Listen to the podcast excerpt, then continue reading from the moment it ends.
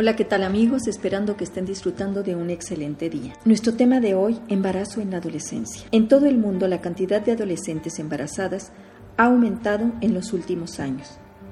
En la adolescencia hay un alto grado de fertilidad, cuerpo sano y una vida llena de energía.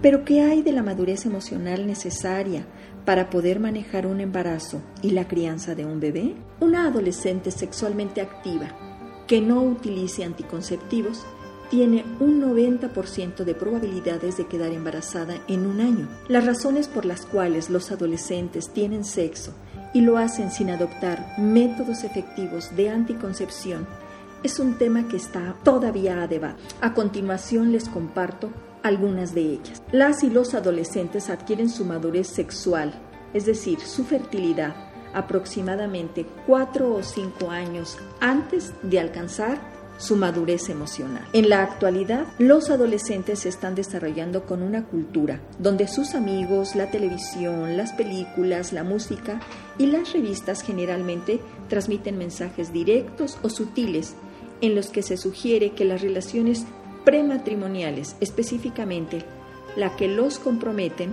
son comportamientos comunes aceptados e incluso esperado en ello. Con frecuencia no se ofrece educación acerca de los comportamientos sexuales responsables e información clara y específica con respecto a las consecuencias de las relaciones sexuales, el embarazo, las enfermedades de transmisión sexual y los efectos psicosociales. Por lo tanto, la mayor parte de esta educación sexual, entre comillas, está llegando a las y a los adolescentes a través de los compañeros, mal informados o no informados. Dentro de los factores potenciales de riesgo de embarazo en las adolescentes están salidas tempranas.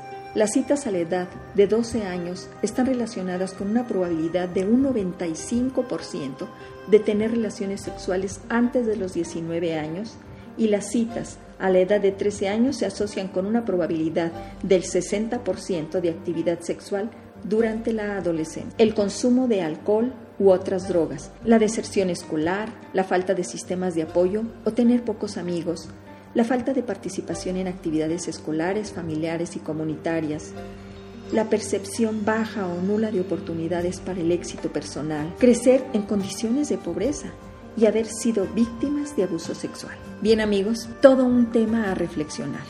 Por hoy es todo, mi nombre es Irma Quintanilla González, especialista en medicina familiar y terapeuta familiar.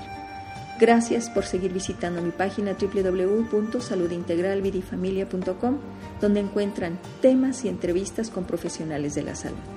Ahí espero sus dudas y comentarios. También me pueden llamar al 212-4645. Que disfruten de una excelente semana en compañía de sus adolescentes. Muchas gracias.